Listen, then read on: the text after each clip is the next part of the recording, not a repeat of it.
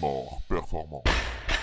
Allô tout le monde, bienvenue à notre 32e podcast. Donc aujourd'hui, on garde quelque chose que vous aimez bien, puis on fait un Q&A, donc questions-réponses euh, à partir des questions que vous nous avez posées sur Instagram. Donc si c'est pas déjà fait, allez aimer notre page, allez vous abonner pour pouvoir participer aux questions-réponses. Puis là, gênez-vous pas à en poser parce que euh, de plus, plus ça va, plus le podcast grossit, plus qu'on a de questions. Puis tu sais, l'autre jour, Brian voulait répondre à toutes les questions euh, après les, que les gens nous les aient posées, là, même tu sais, comme à ceux qu'on répondait pas, qu'on allait pas répondre dans le podcast. Puis finalement, euh, ça t'a pris vraiment pris du temps, t'as genre fait ça toute la soirée. Ouais, je sais, c'était plus, c'était plus time consuming que je me l'imaginais, fait que c'est ça. Ouais. Éventuellement, ben, faudra te mettre un... Ouais, je pense que les prochaines fois, ça va être comme 15 questions maximum, mais ouais, j'aime quand même ça répondre au plus de questions possible. Fait que mm. c'est juste ça pour pas que ça me prenne toute la journée. fait que posez les bonnes questions puis ils vont se retrouver dans le podcast. C'est ça que ça veut dire. Fait qu'aujourd'hui, quatre questions. On va toutes les répondre. On espère que ça va prendre environ 25-30 minutes parce que là, dans le fond, on est lundi le 9. Le podcast sort lundi le 9. Mais on est le matin. On s'est pris tôt parce que dans le fond, je travaille aujourd'hui. Là, il est 6 heures euh, du matin puis je me sens vraiment productif pour faire un podcast. Fait qu'on va partir puis ça. T'as pas le choix vraiment d'être productif parce que faut le faire aujourd'hui parce que tu travailles toute la journée. Moi, faut que je monte à Montréal, j'ai un examen.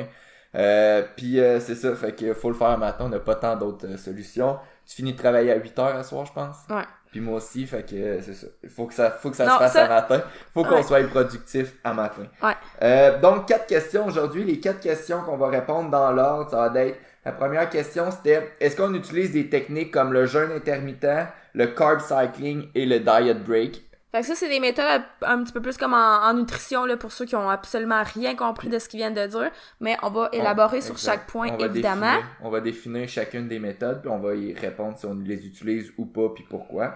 Euh, Est-ce qu'on devrait toujours lever plus lourd à chaque semaine? Ça, c'est une question que, dit de même, ça dit pas tant grand-chose, là, mais quand je vais la définir, vous allez comprendre c'est quoi la question, puis c'est une question quand même assez drôle là, quand on... Ouais, en tout cas, on va l'expliquer tantôt. Euh, est-ce que vous devriez faire, est-ce qu'on devrait faire du deadlift quand on a mal au dos? Puis, euh, une autre question sur le deadlift, la dernière, la quatrième. Le négatif ou la phase excentrique au deadlift, qu'est-ce qu'on en pense? Est-ce qu'on devrait la faire parce qu'on sait que dans une Dans le fond, euh, ouais. vite, c'est quand vous redescendez la charge au sol, est-ce que vous voulez mettre un emphase là-dessus, mettre, euh, tu comme mettre un tempo ou quelque chose comme ça? Fait qu'on va tout expliquer ça, puis on va vous dire notre point de vue là-dessus, sur ces quatre questions-là. Parce qu'on sait qu'en compétition, il euh, y a tu sais, quand l'arbitre dit down. Ouais, mais là, dis pas le punch. Dis pas le ben punch. fait qu'on commence. Euh, première question, est-ce qu'on utilise des techniques comme le jeûne intermittent, je juste, je veux juste comme, je sais pas si quand il a dit fac, on commence, comme si ça vous a résonné dans les oreilles, mais la ligne, là, dit que t'as parlé vraiment trop fort, Bren, puis il est vraiment loin du micro, genre, je sais pas qu'est-ce qu'il fait, on dirait que, genre, il parle dans un auditorium, ça va pas dans Moi, je crie. Fait que si vous faites le saut, faites-vous-en pas. Pour de vrai, le, micro est devant ma bouche, c'est pas des jokes. C'est pas moi qui parle pas fort, là. C'est lui qui parle fucking fort. Euh, moi, je crie. Donc, on va essayer de me calmer. Première question, est-ce que nous, utilisons des techniques comme le jeûne intermittent, le carb cycling et le diet break? Euh, peut-être qu'on peut utiliser, euh, définir euh, les termes en premier. Donc, le, le, jeûne intermittent, des fois, ça peut varier selon les définitions. Généralement, c'est de... Ben, la durée peut varier. C'est ça, la durée. De toute façon, tu peux faire bien la durée que tu veux. C'est ça. Mais généralement, ça va être de restreindre son apport en calories pour une durée de 8 à 24 heures mettons, ouais, c'était vraiment pas clair ton affaire. C'est que tu vas te mettre des fenêtres, si on veut, temporelles, dans lesquelles tu vas pouvoir manger, puis dans une autre dans laquelle tu vas pas pouvoir manger. Fait que si on prend un classique qui est le 8-16, bon ben t'as, t'as 8 heures en fait pour manger tu ce que t'as envie là. Le but c'est pas de manger, euh, c'est pas free fall c'est juste comme tu manges tes repas en dedans de 8 heures par exemple, puis après ça t'es 16 heures sans manger. Fait que euh, c'est pas mal ça. C'est ça. Fait que, tu sais, mettons, euh, on pourrait prendre... les chiffres pourraient changer. C'est ça, mais pour le 8-16, par exemple, quelqu'un va prendre son, euh, son petit déjeuner à 8 heures le matin, va manger toute la journée, ou, tu sais, deux, trois repas normaux, jusqu'à 16 heures. À partir de 16 heures, la personne dit, bon, j'arrête de manger, puis ça va aller jusqu'à 8 heures demain matin. Ouais. Fait que, est-ce qu'on utilise ça? Ben, on va juste les toutes les définir. On va définir la deuxième. Euh, le carb cycling, ça, c'est une méthode qui consiste à cycler un petit peu notre apport en glucides. Donc, par exemple, il va y avoir des journées qu'on va d'être plus, on va, va manger moins de glucides, puis tout à coup, il va y avoir une journée qu'on va en manger un petit peu plus. il y a une définition, il y a une différence à faire entre le carb cycling puis aussi les refeeds. Ouais. Les refeeds, ça va plus être une journée qu'on mange vraiment beaucoup plus de calories par rapport au carb cycling, que quand nos journées sont plus hautes en glucides, c'est pas nécessairement une journée qui est tellement plus C'est pas comme 40% de plus de glucides, là. Non, c'est ça. Tandis qu'une journée de refeed, euh, qui pas nécessairement non plus un cheat meal. il y a comme des, il y a comme plein de nuances, nuances à faire. ouais. Mais un refeed, ça va être un apport énergétique. Ben, je pense qu'il y en a beaucoup qui, qui vont comme parler du refeed en tant que cheat meal. Ouais. Mais personnellement, je fais une dis- distinction entre les deux. Donc, un cheat, un cheat meal, c'est vraiment comme, tu sais, tu manges un peu comme de la scrap, là, ok? Ouais, On s'entend, vous savez c'est quoi? C'est ça, c'est un repas riche. Vous savez c'est quoi? Refeed, euh, pour moi, ça va être comme de manger plus, donc vraiment plus. Puis, tu il y a comme différents paramètres au niveau physiologique. Euh, tu y avoir quand même des avantages à faire ça, là, selon ce que tu fais comme sais, comme qu'est-ce que tu fais dans ton alimentation, mais ça va être plus santé. Tu sais, ça va être, mettons, tu vas manger plus de, de riz, par exemple, plus de patates ou Ouais. des trucs comme ça, euh, mais pas comme du McDo, là, genre. Ça, ça serait plus dans la catégorie cheat meal. Fait que c'est beaucoup de mots, puis les, beaucoup de mots qui sont en anglais, mais je sais pas, là, je, je sais même pas c'est quoi les mots en français pour ça. À part repas triche, le refeed, euh, y a rien qui me vient en tête, honnêtement, fait Puis euh, pour le ajoutez-le à votre dictionnaire. pour le le, le, le carb cycling, le- les journées high carbs qu'on va appeler donc haut en glucides, ça ça va être moins que le, la journée de refeed, mais ça va Ouais, être quand même un petit ça. peu plus qu'à l'habitude. Puis Euh, tu sais, les ratios peuvent peut pas les ratios mais comme tu vas varier aussi, tu sais, dépendamment à quel jour tu veux décider de faire ton high carbs. Donc ça peut être par exemple, tu vas faire deux journées low carbs, une journée high carbs, ça peut être trois journées low carbs, une journée high carbs. Donc les ratios comme ça peuvent varier euh, aussi en fonction de tes objectifs. Euh, parce qu'il y en a qui vont faire ça, par exemple, pour, euh, pour vrai, il y en a qui vont faire ça, par exemple, ils veulent prendre de la masse, puis ils vont faire ça quand même, euh, parce qu'ils vont, euh, ils vont, vont gérer mieux leur composition corporelle de cette façon-là. Donc, c'est sûr que si ton but, c'est de prendre de la masse, tes, tes journées high carbs vont être un petit peu plus rapprochées, peut-être que si tu essaies de perdre du gras, par exemple. Donc, ça, ça va vraiment varier en fonction des objectifs. Exact. Puis finalement, euh, la dernière méthode qu'on va parler, le diet break, qui Ouais. consiste, encore une fois, il peut y avoir deux façons de le, de le prendre. là. Euh, la première façon, ça peut être soit de prendre une pause complètement de, de notre, ben pas de notre alimentation, mais de notre diète. Ouais. Donc, à pla- ça, c'est plus pour ça, j'ai l'impression, tu sais, qu'ils ont un, un plan vraiment à suivre, là. exact. Tu sais, parce que c'est ça, tu sais, je pense que qu'est-ce que t'allais dire, c'est que tu peux faire diet break de juste dire, ok, je me soucie pas de ce que je mange, je mange que ce que j'ai envie. Tu sais, ça, c'est une façon de le voir. Mais il y a aussi la façon de dire, ok, là, tu comme, la façon, tu sais, que ça peut être santé quand même, mais tu fais juste dire, j'arrête de calculer, par exemple, ce Ou que je mange. L'autre façon que je voulais dire, c'est que par exemple, quelqu'un qui est en diète pour, pour perdre du poids, euh, le diet break pourrait aussi vouloir dire euh, pendant une semaine, par exemple, on, a- on augmente notre apport calorique pendant une semaine jusqu'à un niveau de maintenance calorique ou supérieur. Ben, tu sais, honnêtement, si tu continues à calculer les affaires, j'entrerais ça dans une autre catégorie pour Ouais, vrai, mais- là. Genre, tu diet break, là, ça le dit, là, tu prends un, un fucking break de diète, là, genre. Ouais. Mais dans la, dans la littérature. Tant qu'à ça, souvent- c'est comme si tu fais une semaine de refeed, là, qu'est-ce que tu viens de dire, Ouais, mais c'est ça, tu sais, les mots peuvent s'interchanger. Ouais, je sais, je sais. Mais dans la littérature, souvent, ils vont faire, ils vont utiliser diet break pour une semaine un peu de refeed, comme on, comme tu viens de dire. Fait Ben, moi, un break, c'est un break. merci Hello. Euh, J'ai comme dit, les, je l'ai comme dit en anglais puis en français, t'as-tu remarqué? Ouais. Un break, c'est un break. fait Hello, est-ce que tu utilises le jeûne, toi? euh, non. Non? Non, ben, pour vrai, euh, parce que, tu sais, comme, si vous faites vos calculs, moi, mettons, tu sais, je pourrais comme arrêter de manger comme à, à 5 heures, ça me dérangerait pas, 6 heures. Puis là, mettons, si je fais, mettons, parce que le, classique, c'est 8-16, ok? Fait que, mettons, si j'arrête de manger à 6 heures, ça veut dire qu'il faut que je remange genre à 10 heures le matin. Ça? Ouais. Fait que, ou si j'arrête de manger à 5 heures, je mange à 9 heures le matin. Mais comme, vous comprenez-tu, gang, que on se lève à 5h30 le matin, puis que quand je me lève, j'ai déjà faim. Fait que ça me tente pas d'attendre à 9 heures. De toute façon, euh, je peux pas manger en plein milieu de la job, là. Je veux dire, faut que je... Tu sais, je veux dire, je peux pas me le permettre. Fait que, genre, non. Pour moi, c'est juste non, là. Genre, je vois pas... euh, je vois pas le, le, le bénéfice pour moi personnellement parce que je sais que ça va juste comme tout chier mon alimentation, je serai pas heureuse là-dedans, euh, je vais peut-être chialer parce qu'honnêtement je vais tout me lever. Puis c'est c'est poche là, se lever à bon fois pis pas pouvoir manger, euh, c'est quoi de plus poche que ça dans la vie? En tout cas. Whatever. Mais, tu sais, des fois, de temps en temps, je le fais. Tu sais, mettons, t'es la fin de semaine, tu peux te le permettre. Euh, tu prends ton dernier repas à, mettons, c'est ça, à 5 heures, puis tu remanges le lendemain matin un petit peu plus tard. Ben, je me dis, mentalement, consciemment, j'ai donné un break à mon système digestif. Voilà mon avantage. J'en ai fait assez, puis là, je retourne à mon horaire habituel. C'est vrai que ça peut donner un avantage au niveau du système digestif. Ouais. Puis euh, moi non plus, je l'utilise pas parce que je suis un peu comme toi, c'est difficile à ce que ça rentre dans, dans un horaire normal parce que. Ben c'est sûr que c'est une question d'habitude. Tu sais, comme n'importe quoi, genre si tu t'habitues, si tu prends pas le temps d'habituer, c'est sûr que tu vas, tu peut-être un petit peu plus chialer, euh, tu vas trouver ça difficile. Mais tu sais, si tu te donnes un deux semaines, trois semaines pour le faire, ben je suis sûre que ça devient une habitude. Mais genre à quel point je veux que ça devienne une habitude, à quel point je pense que les bénéfices vont m'apporter quelque chose? Genre, je suis pas une personne de ce style-là, fait que non, j'irai pas tendance à aller vers ça. Ouais. Euh, une façon qui peut être utile pour certaines personnes, c'est s'ils veulent être en, perte de poids. Pour certaines personnes, ça va leur permettre de réduire leur rapport en calories.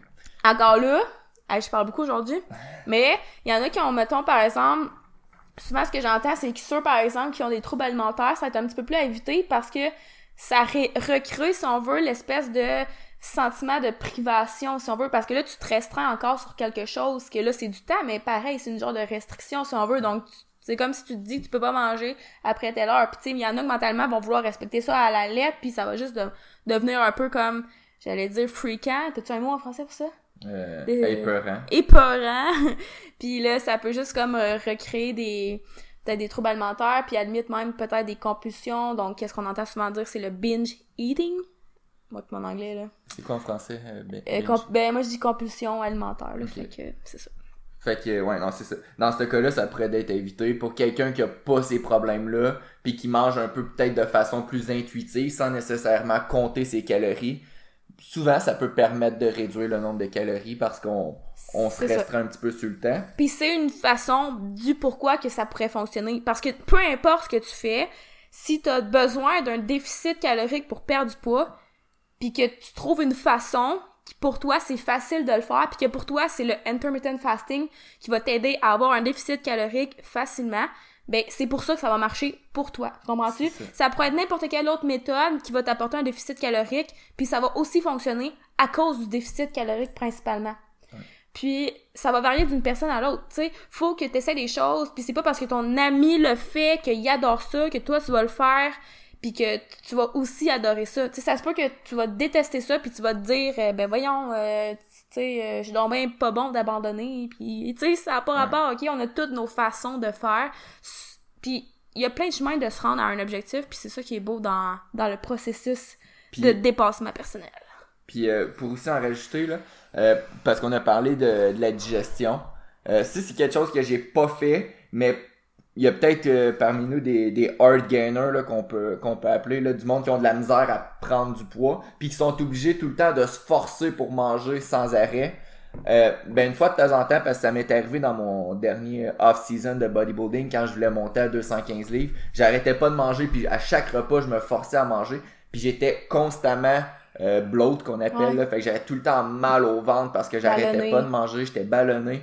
Euh, une fois de temps en temps, ce que j'aurais pu faire, par exemple le dimanche, de peut-être manger comme mon nombre de calories parce que mon objectif c'était de prendre du poids. Fait que je mange mon nombre de calories, mais de me restreindre puis donner mon, à mon système digestif une bonne pause de 16 à 20 heures avant de remonter. Mais t'aurais, eu un 8 heures de calvaire, mais après ça. ouais. Mais tu sais, des, des fois, c'est, ou tu sais, juste diminuer un petit peu la part calorique cette journée-là. Mais tu sais, juste le fait de donner une pause à mon système digestif pendant 16 heures.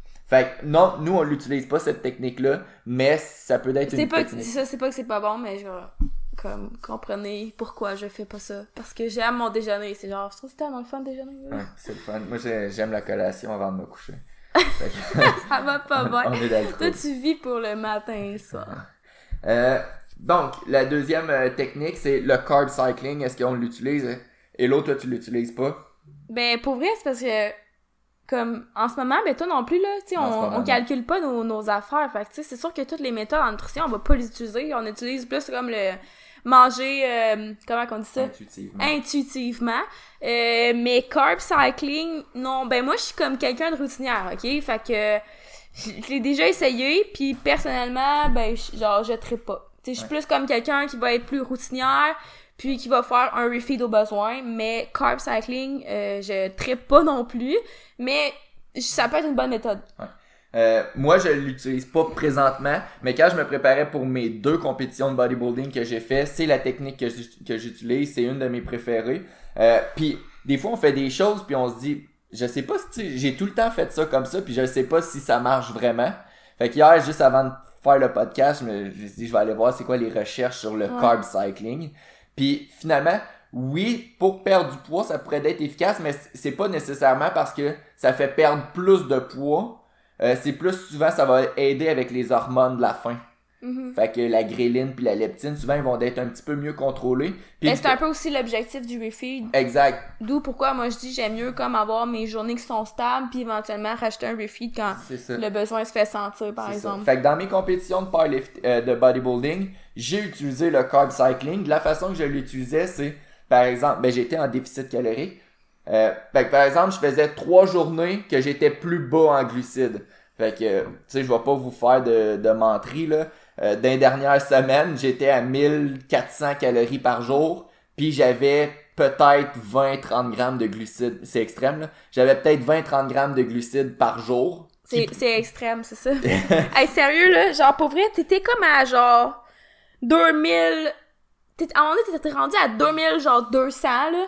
Puis tu mangeais moins que moi, genre, je capotais, puis genre sais, j'essaie de te suivre dans le cardio puis tout, mais c'est genre, j'ai faisais pas tout parce qu'à un moment donné, j'ai aussi mes entraînements, là. Mais genre, j'étais comme, comment qu'il fait, là? Genre, je mangeais plus que lui, pour vrai, puis genre, tu sais, des fois, j'avais faim, puis là, j'étais comme, mon dieu, pauvre lui, il doit tomber à avoir faim. Fait imagine à 1400, là. Mais j'avais, j'avais jamais faim pendant ma préparation, fait que c'est peut-être le carb cycling, je penserais pas. Non, je pense que c'est mentalement. Mais c'est ça. Euh, juste pour dire, j'étais à environ 1400 calories par jour, à peu près 20 grammes de glucides qui provenaient probablement juste des légumes. Euh, puis les journées high carb, j'augmentais mes, mes euh, glucides à, à peu près 80-90 grammes dans ma journée. Mais... La grosse affaire. La grosse affaire. Je diminuais aussi un petit peu mes protéines, mhm. puis un petit peu mes gras, de sorte que mes calories restaient juste un petit peu plus élevées dans mes journées de haute en glucides. Donc à peu près 10% de plus de calories. Donc si j'avais 1400 calories par jour, j'avais... Euh, 1540 à peu près mes journées high carbs. Donc, les avantages, ce serait pas nécessairement euh, au niveau de la perte de poids parce que au final, le déficit calorique, il restait probablement le même si on fait une moyenne sur 7 jours que par rapport à quelqu'un qui fait pas le carb cycling. Mais au niveau de la faim, normalement, ça pourrait aider les, euh, euh, les hormones de la gréline qui est responsable à dire qu'on a faim ou pas, puis les hormones comme la leptine qui est responsable de dire si on a plus faim. Ouais, mais tu sais, c'est fou quand tu y penses, là, 140 calories, là. Genre, ça devait pas être, tu devais pas finir ta journée pis dire, hey, je suis fou, là, ça fait du bien.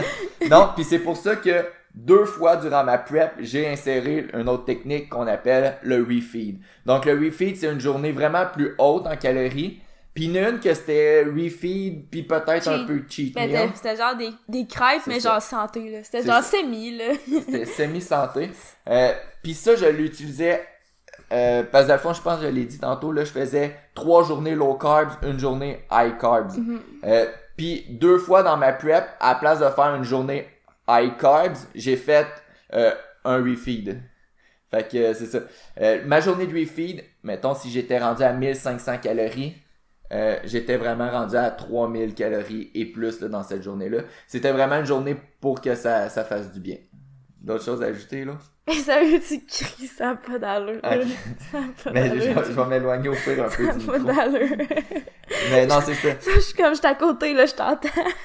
c'est ça, j'étais, j'étais à environ 3000 calories mes journées de refeed. C'est vraiment une journée pour que ça fasse du bien mentalement. Mais ce que ça semble indiquer, les études, par exemple, c'est que il n'y a pas vraiment d'effet. Souvent, le monde va faire un refeed dans le but d'augmenter leur métabolisme de base les jours après si c'est juste une journée, il n'y a pas vraiment d'effet là-dessus. Puis des fois, c'est comme mentalement aussi que ça te donne. Euh, ça, ça fait du bien. C'est comme ça t'a. Ça, un petit boost, genre. Ouais.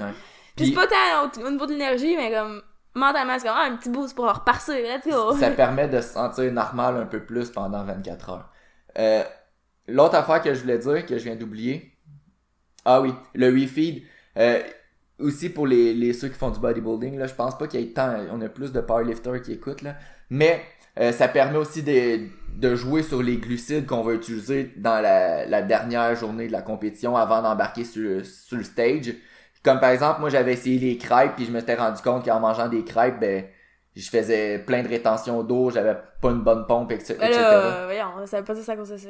Non, mais après ça, Oui, oui, mais c'est vrai que tu peux le tester, là. ça me permet... Mais genre, cette journée-là, t'étais vraiment stressé. Mais ouais, sûrement que c'est crêpes, c'est sûrement mais ça peut permettre d'essayer de voir un peu les glucides que tu vas utiliser le jour de la compétition. Fait que ça, ça fait ça. Est-ce qu'il y avait une autre technique? Ah oui, dernière technique, on va y aller vite là, parce que ça fait déjà 20 minutes. Le diet break. Euh, une autre technique qu'on ben, qu'on utilise un peu en ce moment. là. Ben, genre, c'est parce que. Non, oui, puis non, parce que je suis pas d'accord. Parce que. Ben, genre, je je suis pas en diet break. Genre, je fais juste de manger comme normalement, Ouais. tu comprends-tu? Ouais. C'est pas. euh, genre, je, je prévois pas dans un mois retourner à une diète. Tu sais, pour l'instant, je pense qu'on est bien là-dedans de comme. Juste, je sais pas, on dirait que ça a comme été comme instantané que quand on s'est mis au powerlifting, ben c'est parce que toi t'étais déjà là-dedans. Puis tu m'as comme emmené là-dedans. Mais là, moi, de plus en plus, je me rends compte que c'est plus le fun de comme manger un peu plus au feeling, puis tu sais, selon ta faim, selon ce que t'as envie. Puis tu sais, ça, c'est pas plus négatif au niveau des résultats. Fait que je me dis pourquoi Ben, des pas. fois, par exemple, ben, je parle pour moi. euh, si c'est plus difficile pour moi de dire, mettons, je vais manger intuiti- intuitivement puis perdre du poids. Parce que de façon Ouais, générale, si je mange intu- in- intuitivement, je vais au moins maintenir Ouais, mon mais. poids. Tu sais, ouais. Mais, Mais tu sais, tu- t'aurais les connaissances pour le faire, mettons, c'est juste parce que. Ouais, mais c'est tout le temps plus difficile sans voir de pour moi. Puis tu sais, tantôt tu parlais de chaque méthode fonctionne pour chaque sais. personne. Pour moi, c'est plus difficile si j'ai pas de plan. Fait que c'est ça. Euh, sinon, rapidement, le diet break, une façon qu'on peut utiliser ça, c'est par exemple quelqu'un qui euh, se voit faire une qui a beaucoup de poids à perdre ou par exemple une compétition de bodybuilding, puis il va se dire je vais prendre au lieu de prendre 18 semaines de perte de poids, je vais en prendre 19, puis en plein milieu, je vais faire une semaine que je vais augmenter mon apport en calories, puis ça va me permettre, oui, ça va me prendre une semaine de plus, mais ça va me permettre de me donner une pause en plein milieu. Puis ce que les études semblent, semblent indiquer, c'est qu'une pause d'une semaine de diète avec les apports caloriques, au moins au niveau de la maintenance, ça permet d'augmenter légèrement le métabolisme de base. Donc après ça, tu sembles brûler plus de calories euh, juste en étant au repos. Ouais, mais ça pourrait être plus long aussi, tu sais. Ça pourrait être plus long. Tu sais, souvent, après un bon, là, tu sais, 12, 16 semaines que t'es en, en déficit, tu tu peux, tu sais, tu peux prendre un mois, là, que tu Ouais. te remets en calories de maintenance, puis après ça, des fois, c'est juste plus facile de maintenir le poids que t'as C'est perdu, parce que, tu sais, comme t'habitues ton corps à, à ce niveau calorique-là, fait que, tu sais, ça peut être vraiment... Ben, en fait, tu sais, je le conseille fortement. Tu peux pas être comme à l'année à essayer de créer un déficit calorique. C'est sûr que tu vas arriver à un plateau, puis il va falloir que tu fasses quelque chose de toute façon pour sortir de ce plateau-là. Puis de, c'est ça, de passer une certaine période euh, en, en maintenance, si on veut. Euh, tu sais, des fois, les gens sont comme pas d'accord à faire ça, parce qu'ils sont comme dans un mood de « Ah, je perds du poids, yes! » Puis là, tu leur dis « Ouais, mais là, ça fait ça fait à peu près trois mois là, que t'es comme ça, là. Tu devrais peut-être prendre un petit break. » Puis là, ils sont comme « Ah, non, ça me tente pas. » Puis finalement, éventuellement, tu sais, ils, ils vont pas nous écouter, par exemple. Puis éventuellement, ils vont juste comme... Euh, je sais pas, Soit stagner ou arrêter Stagner. puis se tanner puis comme retourner à leurs mauvaises habitudes parce qu'ils ont, ils ont pas eu ce break là fait faut faire attention à ça euh, Si vous n'avez pas de date précise que vous devez atteindre un poids X, c'est prendre une semaine, deux semaines, trois semaines, un mois en maintenance ou peut-être un petit surplus, c'est une excellente façon. Là. ben oui Fait que si vous avez une date, par exemple, en bodybuilding, c'est ça important de se limiter. non c'est ça ça pas de date pour vrai comme prenez le temps de faire vos affaires parce que si vous voulez le maintenir vous pouvez pas faire ça comme vous pouvez pas faire ça comme en un mois, perdre, euh, je sais pas, Ouais. j'ai pas d'exemple en tête, là, mais en tout cas. Tu prenez votre temps, puis comme on le dit toujours, apprenez à apprécier votre processus. Fait qu'au lieu de juste focuser sur le résultat, tu sais, un petit peu plus sur à chaque jour ce qui vous motive, puis tu sais, ce qui, euh, ce qui fait en sorte que vous appréciez ce que vous faites, puis qu'au final, quand vous allez atteindre vos objectifs, vous allez avoir été comme heureux de le faire, puis euh, ça va être gratifiant et tout, et tout, et tout. Bon, merci Hello. Super. Prochaine question. Yeah. Euh, Quelqu'un qui nous a demandé, c'était la question, euh, la question, il nous l'a dit directement comme ça, fait que j'ai écrit à personne, puis j'ai dit, explique-moi un peu. Il m'a dit, toujours lever plus lourd à chaque semaine, point d'interrogation. Fait que là, j'ai dit, qu'est-ce que tu veux dire par ta question? Là, il me dit, ben, c'est que mon coach, il me fait faire, par exemple, je suis 8 semaines avant la compétition, puis la première semaine, il me fait faire, mettons, 8 semaines, fait son total moins 80 livres, OK. ou, à peu près 35 kilos. Puis à chaque semaine, il ajoute 10 livres sur sa barre, puis il demande tout le temps de faire un max. Fait que par exemple, il veut faire Un max de... un max le plus de répétitions possible avec cette charge-là. À chaque, à chaque semaine. Fait que la première semaine, il va faire 4, mettons, 400 livres, Un le, le plus de répétitions possible. La- L'autre semaine, il va faire 400, 410 livres, le plus de répétitions, 420, le plus de répétitions. Fait que jusqu'à temps que à- le jour de la compétition, il soit rendu à faire le plus de répétitions possible. Fait que ça va être une, euh, Ouais. une rep. en tout cas, moi qui décide d'a- d'arriver sur la plateforme puis faire trois reps. Mais euh, sûrement les juges vont l'arrêter avant. Mais le plus de le plus de reps avec la charge qu'il qui veut comme objectif. Fait que tu sais, c'est assez simple comme moyen de, pé- de Mais- périodiser. C'est tout le temps de plus en plus lourd à chaque semaine. Puis Mais dans le fond, c'est tous les, c'est tous les détails que t'as. Ouais. OK, parce que dans le fond, là, c'est sûr que s'il y a d'autres paramètres qui rentrent en jeu, Non, je non, sais pas s'il y a un deload à quelque part. Non, non, non, c'est 8 semaines avant la compétition. À chaque semaine, il fait un max au squat, au bench, puis au deadlift, à RPE 10. On a déjà parlé des RPE. Puis il, il va le plus lourd possible, le plus de répétitions possible avec la charge qui a été dite. Euh... Mais, par contre. ouais. Non, Ben, mais tu- personnellement, personnellement, c'est le genre d'affaire que tu fais une fois puis ça arrête là. Ouais.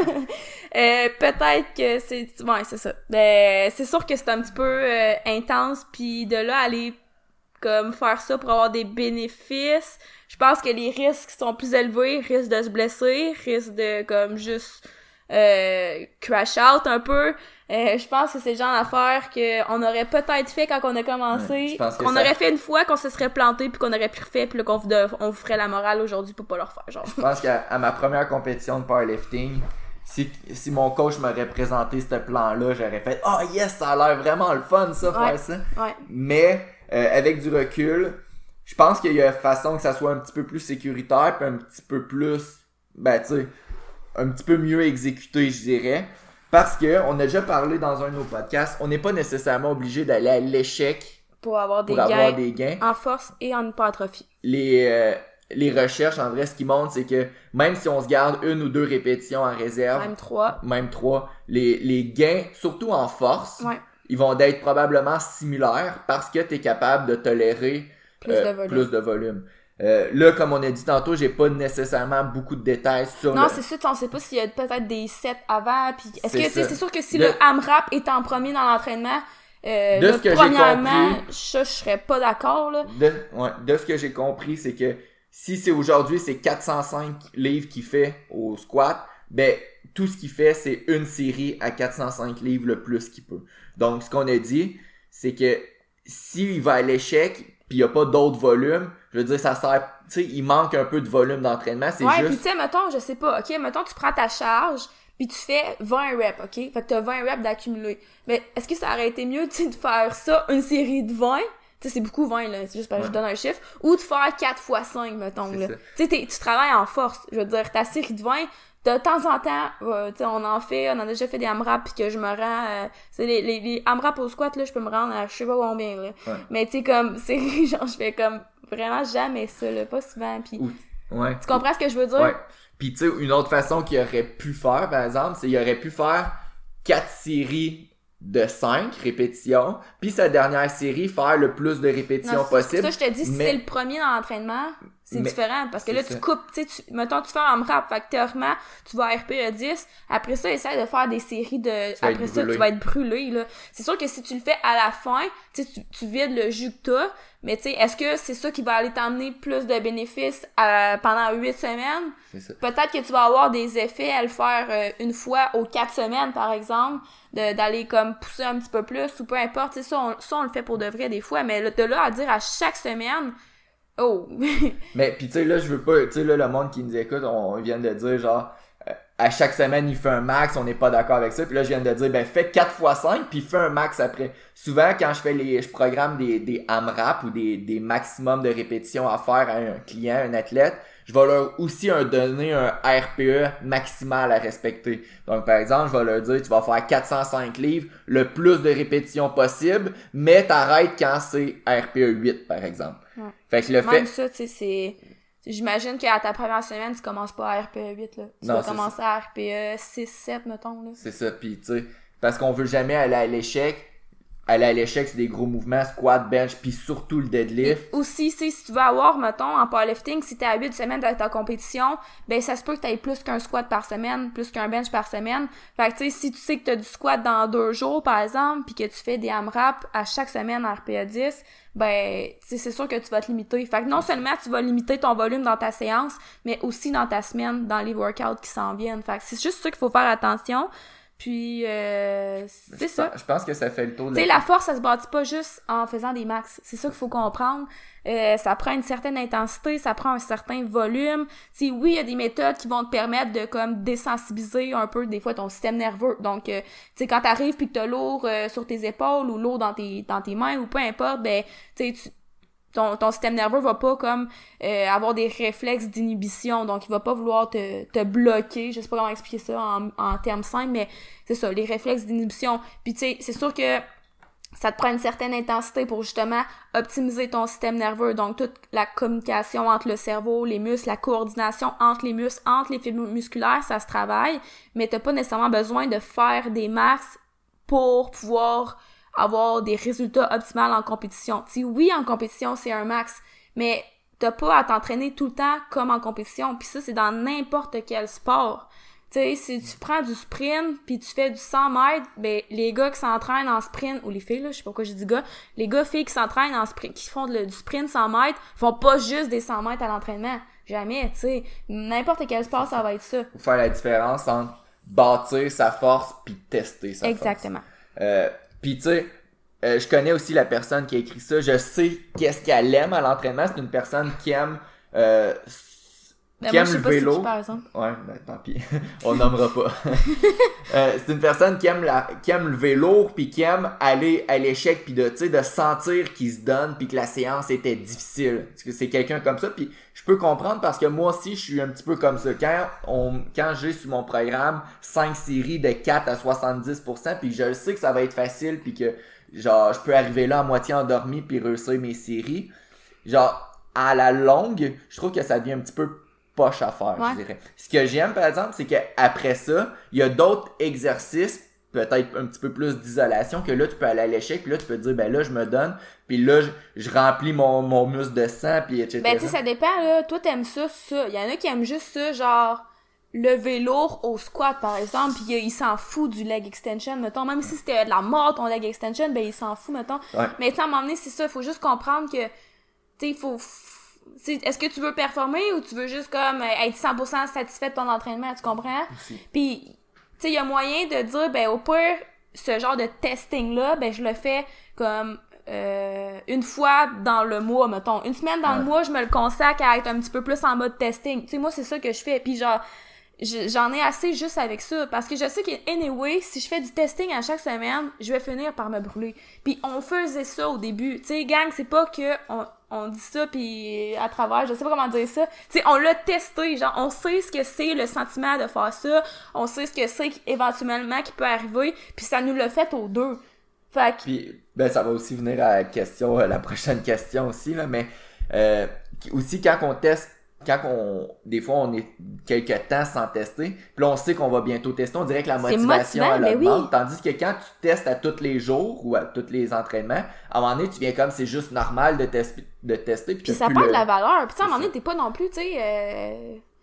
je veux dire moi à un moment donné je sais pas comment ah, j'ai fait un PR de 8 là ou genre à un moment donné je suis comme je sais pas comment dire ça, genre je me oh, c'est dur à expliquer je vais, je vais laisser faire cette explication là non non mais tu sais des fois c'est comme moment donné les pierres t'es pas obligé de tout le temps focuser ces pierres tu sais y en a ah j'ai fait un 12 yes pierre de 12 ok mais c'est comme un moment donné Yeah. On se consacre plus ces pilleurs là, on est Pour là. ceux qui savent pas un PR, parce que tu l'as dit à peu près 22 fois, c'est un personal record. Ouais, que- record personnel. Mais laissez faire mon explication, là. C'était, clair dans ma tête, mais j'ai vraiment pas en- envie d'élaborer. Euh, Est-ce que ça conclut cette question-là, Je pense que oui. Euh, la- Mais c'était quand même assez, euh, tu sais, on a quand même une opinion euh, assez, on n'est jamais fermé, là, mais on Ouais, est parce que, tu sais, comme on a dit, je sais que cette personne-là, c'est ce style d'entraînement-là qui motive.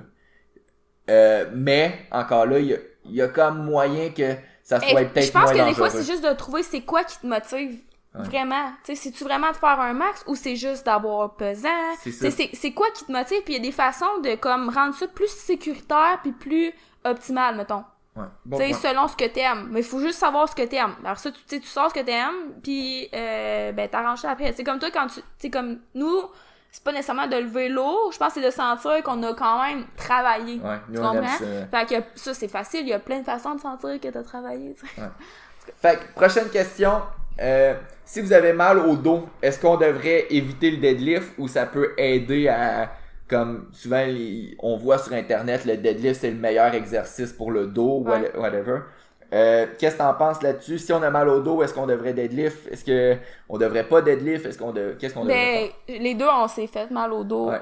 au deadlift. faire? Non, pas moi. Euh, non, mais tu sais, t'avais mal au dos quand tu faisais du deadlift. Ouais, Non. parce que j'ai fait un cours euh, quand j'étais plus jeune, puis là je me- j'avais mal levé une Peu charge. importe, ça nous intéresse pas. Puis j'ai eu mal au dos, mais à chaque fois quand je compétitionnais en powerlifting, puis même encore aujourd'hui, il faut que je sois euh, un, assez Fasse prudent. attention, ouais. Faut que je fasse attention, mais c'était pas en faisant du Mais deadlift. des fois, c'est pour un mieux aussi, là. Tu sais, comme. Ben, ça me permet d'a- d'apprendre à gérer avec les clients qui ont aussi des fois mal au dos. Ouais, puis tu sais, d'apprendre à gérer ton volume, puis ta technique aussi. C'est ça. Bon.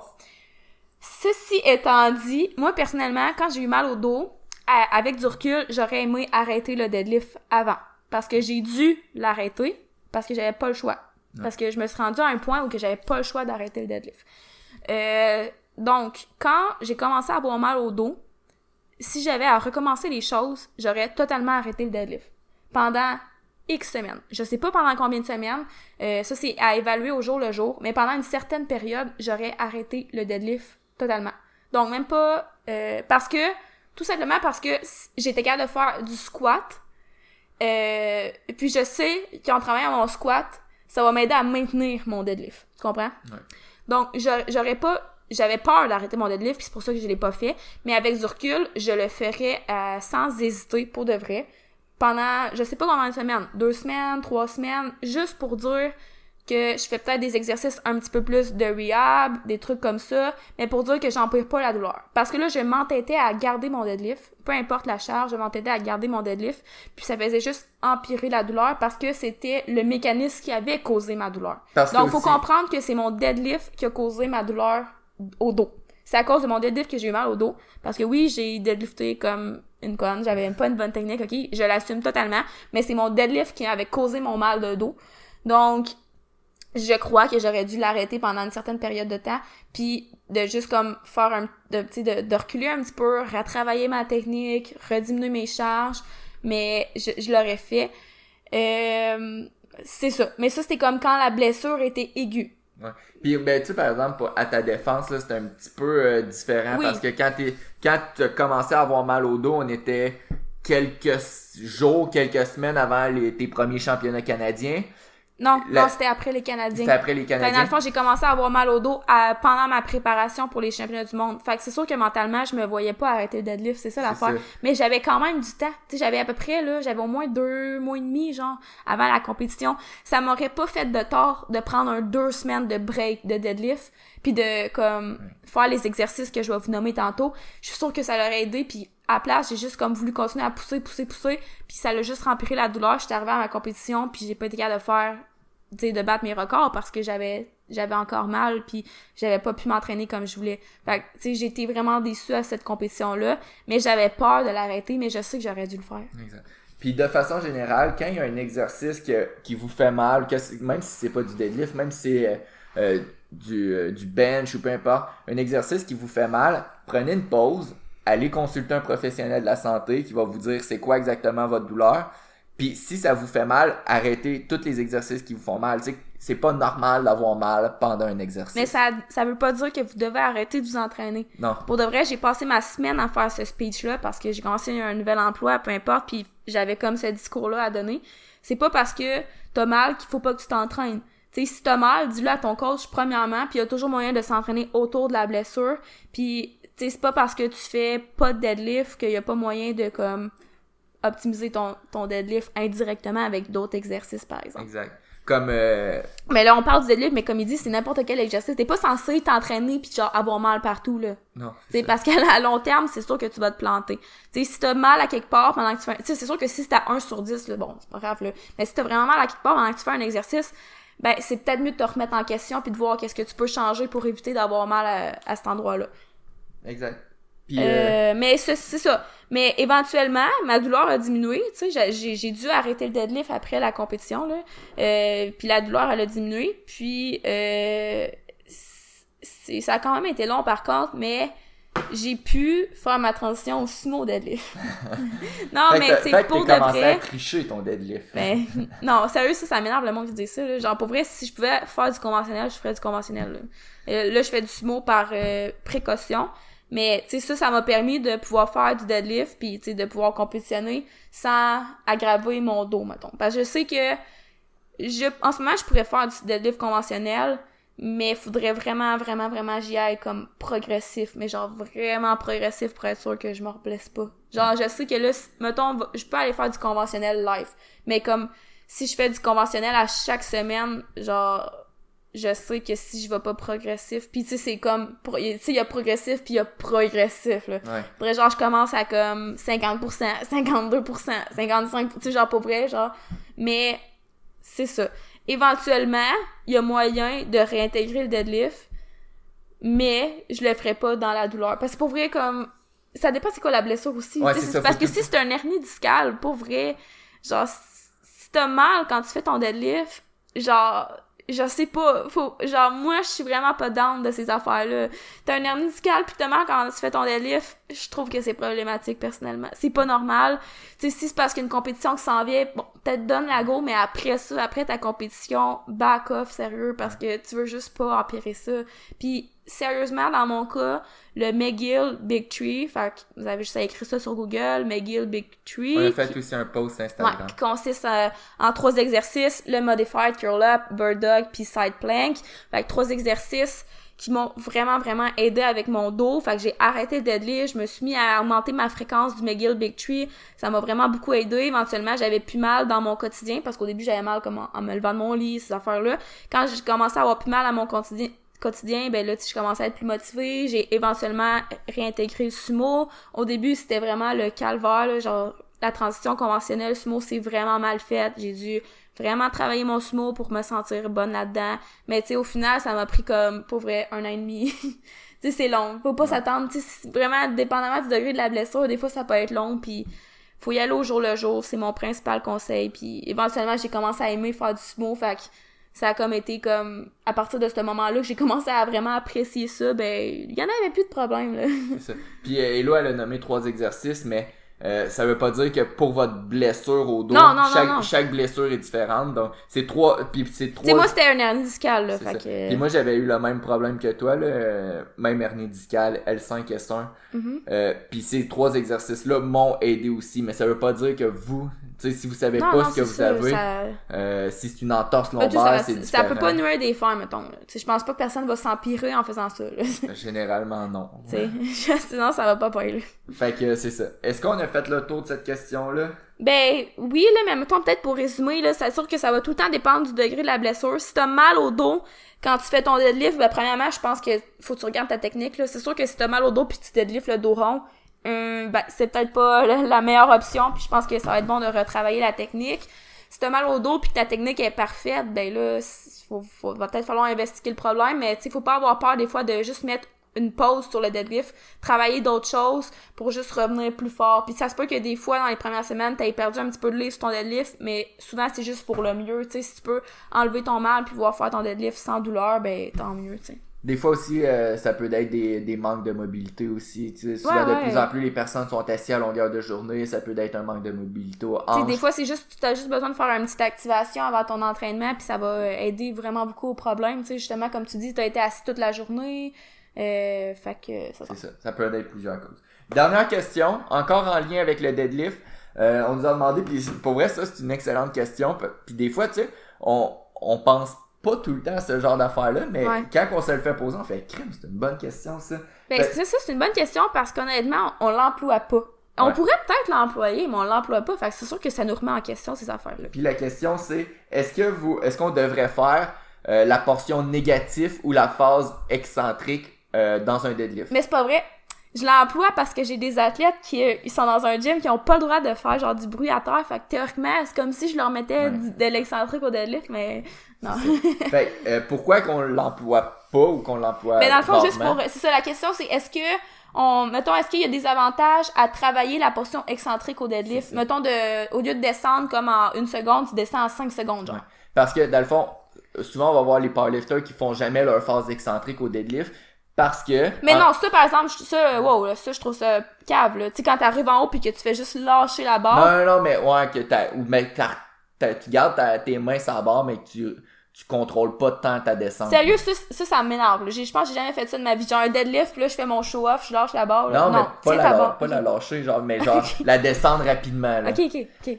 Euh, fait que dans le fond, pourquoi qu'on, souvent on la, on la descend vraiment rapidement sans, plus, sans trop de contrôle, c'est que en compétition, quand tu lèves la barre, l'arbitre, tout ce qu'il te dit, c'est down, puis tu peux déposer la barre au sol, mais t'as pas à, ce qu'elle soit nécessairement en contrôle. La seule règle, c'est qu'elle reste dans tes mains en tout temps. Fait que- Ah, mais c'est que t'as pas d'avantage à contrôler. C'est ça. Parce que, tu sais, mettons, au squat, tu pourrais, si tu veux, ne pas contrôler ta descente. mais, mais- va falloir que tu remontes après. Va falloir que tu remontes après, tu sais, c'est ça. Fait que, tu sais, au deadlift, t'as pas, tu sais, même si t'as contrôles pas, on s'en fout, t'es, genre, le mouvement est fini, genre. C'est ça, fait qu'en autant que tu gardes tes mains sur la barre, c'est correct. Fait qu'on voit tout le temps, ben la plupart des powerlifters, qui vont descendre la barre rapidement au deadlift, mais en gardant leurs mains sur la Non, il y barre. en a qui la descendent lentement. Ouais, marque Peut-être- cardinale. Peut-être parce qu'ils se sont déjà blessés ou peu importe. Mais c'est déjà, dans mon processus de mal de dos, mettons, quand j'avais voulu réintroduire le, deadlift, j'avais comme été un petit peu trop tôt, évidemment. J'étais un peu tête de cochon. Puis je m'étais fait mal pendant l'excentrique. Genre, Ah. je m'étais vraiment... Ouais. Fait que, je sais pas, j'avais comme relâché la tension, puis je m'étais... C'était dans mon excentrique que je m'étais fait mal. Fait que, tu sais, des fois, c'est intelligent, là. Euh, moi, je le fais. Pour vrai, je le fais pas souvent, l'excentrique, mais en y pensant comme il faut, on s'est dit, ah, c'est quoi, que- pourquoi qu'on pourrait dire à quelqu'un de ralentir son excentrique, à part quand la personne peut pas faire de bruit dans son, dans Ouais. son, dans sa salle d'entraînement. Euh, la première raison, ça peut être peut-être dans une phase un petit peu plus d'hypertrophie, euh, ralentir le, le tempo dans la phase excentrique, ça va pouvoir mettre plus, ben, ça va Parce que c'est pouvoir, comme dans ton excentrique, tes muscles travaillent quand même. c'est ça. Fait que ça Puis travaille les... mêmes muscles. les mêmes muscles. Fait que ça va permettre de mettre un petit peu plus de temps sous tension, plus de temps sous tension, possiblement un petit peu plus d'hypertrophie. Euh, fait que ça peut être la première raison. Ouais. Puis je pense que c'est une raison valable. Par contre, euh, euh, quand on va faire ça, surtout quelqu'un qui a des problèmes de, de prise de, de préhension comme moi, genre moi, euh, si on descend le deadlift en 5 secondes, c'est sûr qu'éventuellement la, la grip va lâcher. Ouais. Puis tu Euh. sais, si t'es en hypertrophie, c'est ça, tu vises euh, peut-être un, un temps de tension un petit peu plus élevé, peut-être plus de répétitions, ou si t'as moins de répétitions, mais ton, tu vas descendre genre en 8 secondes, là, mettons. C'est ça. Mais si l'objectif c'est juste l'hypertrophie, tu peux prendre des, Des des, straps. des straps, des sangles. Fait que ce que ça va faire, ben, t'auras pas le problème de grip. Par contre, le, le mouvement va changer un petit peu parce que, ben, premièrement, les avant-bras vont pas changer. Mais aussi, c'est un petit peu plus facile avec les, les sangles parce que tu vas être capable de prendre un peu le mou de la barre. Puis aussi, T'as des- moins de- d'amplitude avec. Un petit, euh, un petit affaire moins d'amplitude de mouvement parce que tu peux comme desserrer un peu les sangles puis comme prendre un peu le, le lousse. Fait que ça change un petit peu le, le mouvement, c'est un petit peu moins spécifique, mais dans une phase d'hypertrophie. Puis si vous avez pas de problème de, de prise de préhension, je veux dire, c'est pas grave là, quand même que vous prenez vos sangles une fois de temps en temps.